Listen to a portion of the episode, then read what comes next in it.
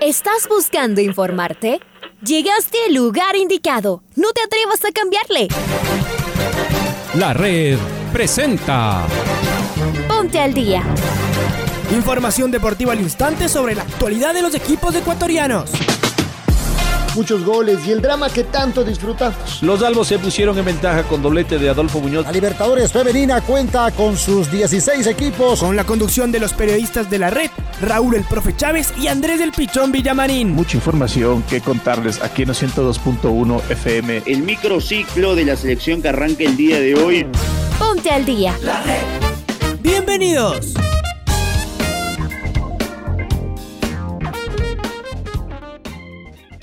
Hola, hola, ¿qué tal? ¿Cómo les va? ¿Cómo están? Tengan ustedes de muy, pero muy buenos días. El placer de poderlos saludar en esta mañana fría de miércoles 19 de mayo. Miércoles 19 de mayo del presente año 2021. Arrancamos, comenzamos, iniciamos eh, la programación deportiva en el micrófono de la red. Les saluda como todos los días Andrés Vilamarín Espinel, Paola Yambay está en los controles. Y mi compañero de fórmula en el noticiero es el, el señor Raúl Chávez, quien saluda en este preciso momento. Hola Raulito, buenos días. ¿Qué tal Andrés? ¿Qué tal amigos oyentes de los 102.1 FM de la red? Tengan un excelente miércoles 19 de mayo. Les mandamos un fuerte abrazo y arrancamos aquí el noticiero con los titulares. Independiente del Valle quedó eliminado de la Conmebol Libertadores. Los Rayados de Sangolquí esperan meterse en Copa Sudamericana. Liga Deportiva Universitaria visita esta noche al Flamengo. Ordóñez y Guerra comandarán el bloque defensivo esta noche en el Maracaná. que quedó listo para enfrentar esta tarde a Deportes Tolima. Deportivo Cuenca y Carneras UPS lideran la zona A de la Superliga Femenina.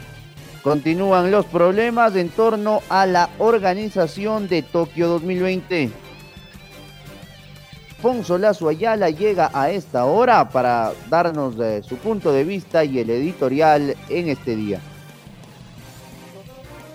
Es impredecible y apasionante. El grupo del Independiente del Valle tuvo una quinta fecha de infarto.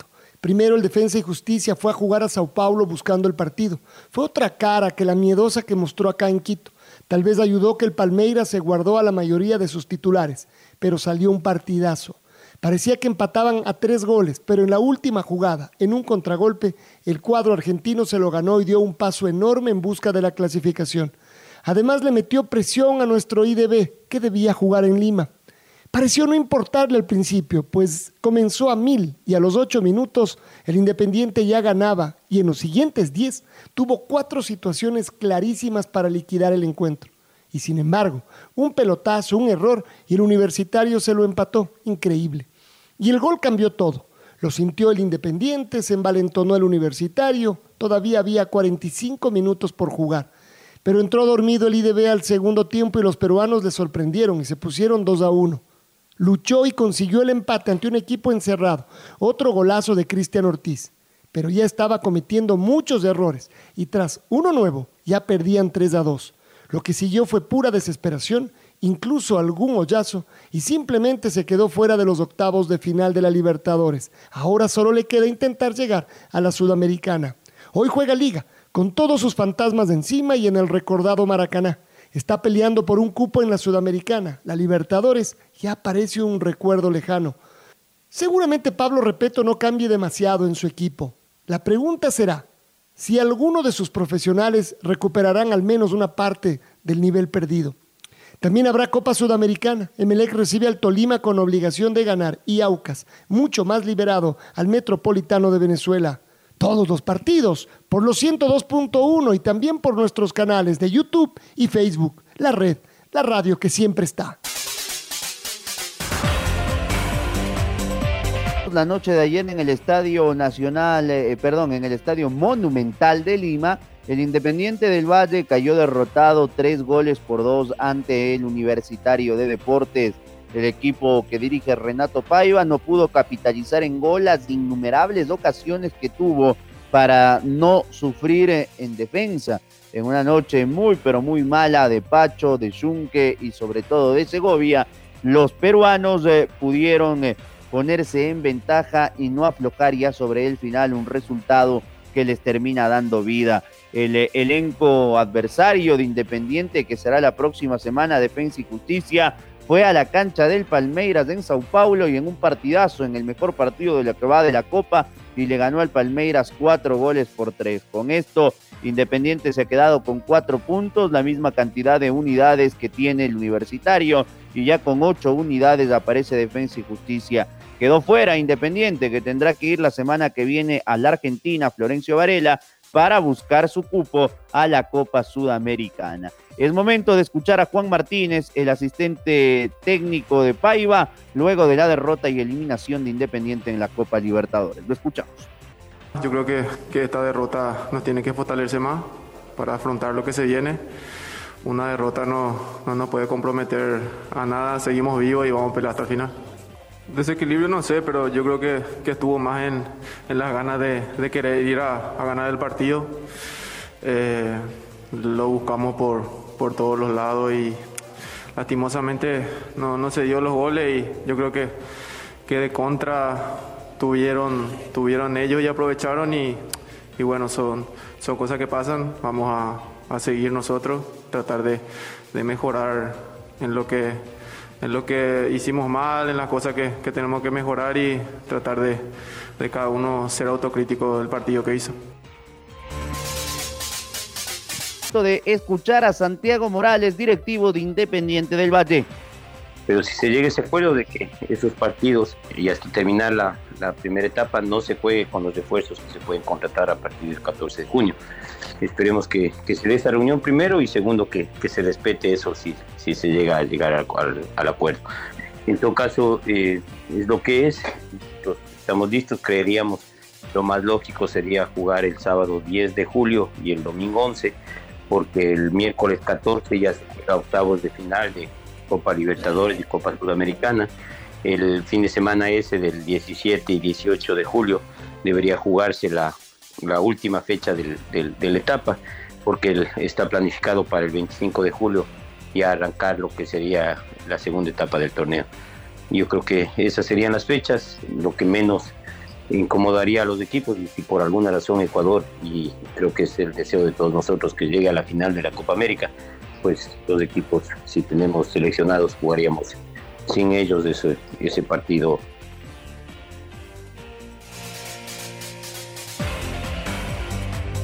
Muy bien. Y ahora es momento de hablar de Liga Deportiva Universitaria, porque el equipo Albo visitará esta noche a Flamengo en el estadio Maracaná de Río de Janeiro. Los Albos entrenaron ayer para dejar listo el compromiso de esta noche. Vamos con eh, el informe de Liga, 6 con 16. De, ¿A quién lo tengo del otro lado con Liga? Me parece que Lucho. ¿Qué tal Raúl Andrés y amigos amigos de Noticiero al Día? ¿Cómo ah, están? Pato. Muy buenos días. Liga Deportiva Universitaria enfrenta esta noche al Flamengo en el Maracaná de Río de Janeiro en la quinta fecha de la fase de grupos de la Copa Libertadores.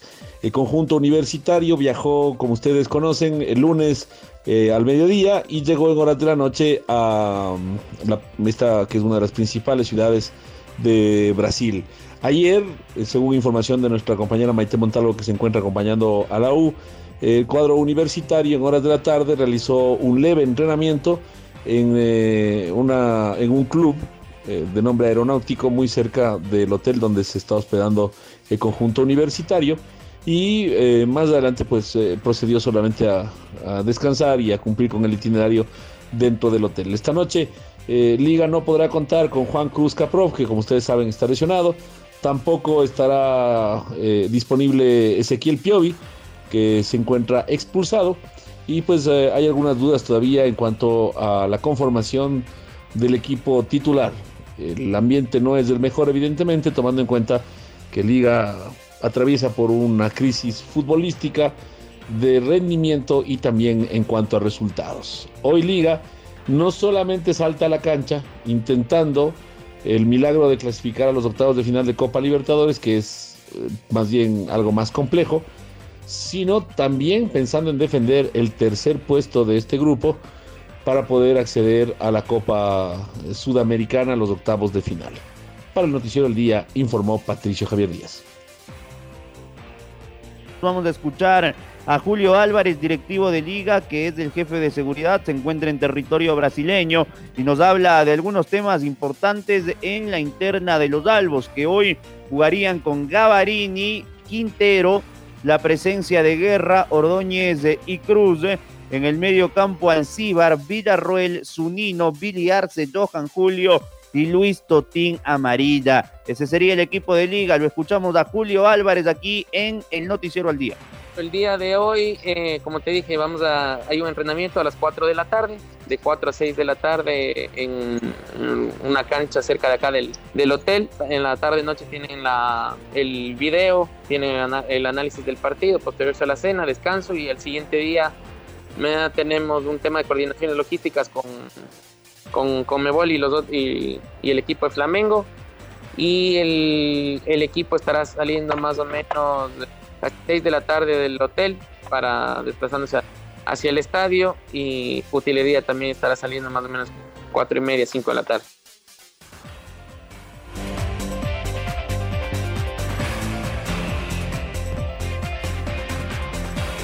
Y el Club Sport MLX se juega un partido decisivo ante Deportes Tolima en su afán de clasificar a la siguiente fase de la Copa Sudamericana en el estadio George Capel a las 17 horas con 15 minutos. Estamos con Carlos Edwin Salas, quien nos va a ampliar información. Chaca, buen día, ¿cómo estás?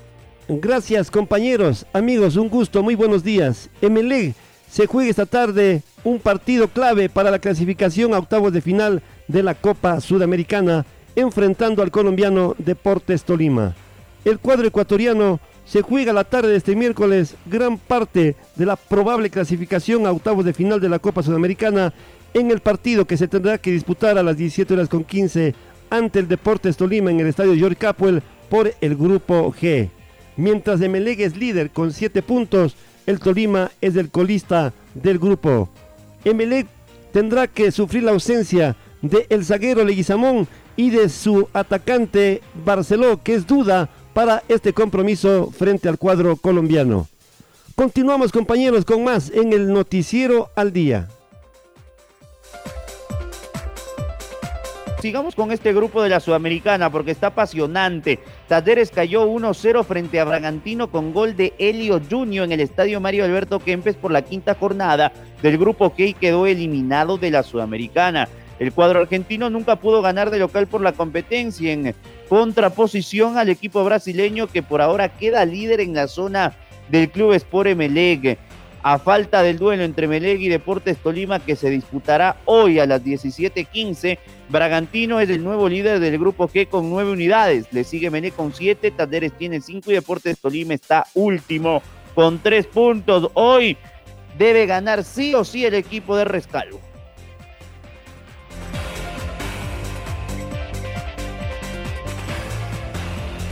Deportivo Cuenca y Carneras UPS lideran la zona A de la Superliga Femenina con tres partidos ganados tras las tres primeras jornadas. Las Leonas vencieron de visitante 8-1 a Guayaquil City con tres goles de Madeline Riera, tres goles de Erika García, de Gracia, perdón, y dos tantos de Nayeli Bolaños. Carneras UPC venció 2-0 a las eléctricas de Melec con goles de Mayra Rosales y Paola Chasi. Macará ganó 5-0 a Liga de Macas. Gil Viconde, dos ocasiones, Erika T, Nicole Cunalata y Pamela Ramos anotaron para las zambateñas. Además, Barcelona venció 2 a 0 a Técnico Universitario, con tantos de Luisa Espinosa y Lía Rodríguez. Con estos resultados, Deportivo Cuenca y Carneras tienen 9 puntos, Barcelona 6, Macará y Guayaquil City 4, Emelec y Liga de Macas 1 punto y Técnico Universitario no tiene unidades hasta el momento. Continúan los problemas en torno a la organización de Tokio 2020. En esta ocasión, la Asociación de Médicos de Tokio, que agrupa a unos 6.000 profesionales, emitió un comunicado dirigido al primer ministro japonés en el cual piden la cancelación de la cita multideportiva debido a la situación que atraviesa el país y específicamente su capital debido a la pandemia. ¿Qué me dices, Marquito Fuentes? ¿Cómo te va? Buen día. ¿Qué tal Andrés? Raúl, amigos, amigas, muy buenos días. Tengan todos ustedes a través eh, de la red. En efecto, las complicaciones siguen existiendo en, torno a la organización de los Juegos Olímpicos Tokio 2020, debido a que en esta ocasión la Asociación de Médicos de Tokio decidió enviar una carta al primer ministro japonés en la que resaltan que casi no tienen reservas para atender un repunte de casos de COVID-19 a menos de tres meses de Juegos Olímpicos, los mismos que tendrán como sede esta ciudad. Así que los expertos médicos piden convencer al Comité Olímpico Internacional de que se cancelen estos trigésimos segundos juegos. Esto es lo que informó France 24 que recordar que el pasado día lunes el número de casos diarios de coronavirus en Japón alcanzó los 3.680 nuevos registros. Este fue el nivel más bajo desde el pasado 26 de abril, según la agencia pública NHK. Sin embargo, el Ministerio de Salud reportó que la cantidad de casos graves alcanzó un nuevo registro récord de 1.235 casos. En este contexto se hizo pública una carta de la Asociación de Médicos de Tokio dirigida al primer ministro Yoshide Suga en la que hacen un llamado para cancelar la cita multideportiva. Eh, según la asociación, que representa a unos uh, 6.000 médicos de atenciones primarias. Los hospitales en la ciudad tienen sus manos llenas y casi no existen reservas de capacidad en medio del repunte de casos. Se solicita encarecidamente a las autoridades que convenzan al Comité Olímpico Internacional de que la celebración de los Juegos Olímpicos es difícil y que se obtenga su decisión de cancelar los Juegos dice la carta que va dirigida al primer ministro japonés. Siguen las complicaciones, siguen incertidumbre en torno a esta cita que albergará a los mejores deportistas del planeta en 32 diferentes eh, disciplinas. Esto es lo que les podemos informar a esta hora. Amigos amigas, eh, que tengan un excelente día. Un abrazo grande para todos. Abrazo Marco, gracias por tu información. La doctora Beatriz León, pediatra inmunóloga y docente universitaria, sugirió a las autoridades del deporte que vacunen cuanto antes a los deportistas que participarán en los Juegos Olímpicos Tokio 2020. Escuchemos una parte de la entrevista que concedió el programa Jornadas Deportivos de Radio La Red. Entonces, como las Olimpiadas son en, en, dos meses, eh, quisiéramos que lleguen nuestros deportistas a, la, a, a, a competir ya con sus defensas listas, de modo que si es que se contagian, eh, si están en contacto con, con, con alguien con el virus, eh, no les afecte, no se contagien, y si están en ese pequeñísimo porcentaje que a pesar de estar vacunado, se contagia, al menos la enfermedad sería leve y probablemente podrían eh, incluso seguir compitiendo y, sin duda sin, sin, llegar al hospital. Entonces es muy importante que tengan suficiente tiempo desde el momento de la vacunación hasta el momento de la competición más importante de sus vidas eh, para estar listos eh, inmunológicamente también, no solamente físicamente eh, a nivel deportivo, digamos. Estamos en la primera edición del Noticiero al Día de la Red y es momento de presentar el gol del recuerdo. El gol del recuerdo. La red. El 17 de mayo del año 2005, Liga Deportiva Universitaria recibió al Club Atlético River Plate de Argentina por el partido de ida de los octavos de final de la Conmebol Libertadores. Los albos se llevaron la victoria por 2 a 1 con un doblete del Paturrutia. Recordemos del segundo tanto con los relatos de Pancho Moreno y los comentarios de Julio Lazo y el Bambino Paredes. Repadió, perdió el balón, bien. Giovanni Espinosa, la bola de Urrutia, combina con Alex Aguinaga. Se va Aguinaga, se lleva el balón, va avanzando lentamente. Cambia de frente, perfecto. El pase para Riasco. Entra, viene el centro. Remate Urrutia, gol. ¡Gol de Urrutia! un cabezazo imponente y la pelota se fue para adentro exactamente a los 26 minutos del segundo tiempo. Aguinaga para Riasco, este tiró el centro y Urrutia remató con violencia para poner la segunda de la U. La categoría del maestro Alex Aguinaga, para levantar la cabeza, para pensar. Todos lo apuraban, pero Alex dijo no. A ver, ¿quién está? Tenga, Riasco está solito. Primer gran centro de la noche del marcador y la cabeza de quien ya es la gran figura, goleador de liga, Patricio Urrutia, para poner el 2 a 1. Liga le pasa a ganar a River. Histeria en Ponciano, una gran jugada de Alex Aguinaga cuando todo River se había venido a la derecha, le cambió de frente, sin marca recibió Reasco. Tan pronto levantó el centro y apareció Urrutia, cabezazo al piso y el balón entró por la mano derecha de Constanzo, marcando en el arco norte el 2 a 1 en favor de la liga. Ahora ya estás al día junto a nosotros. La red presentó Ponte al día. Informativo completo sobre la actualidad del fútbol que más nos gusta, en donde estés y a la hora que tú quieras. Quédate conectado con nosotros en las redes de la red. Síguenos como arroba la red Ecuador y no te pierdas los detalles del deporte minuto a minuto.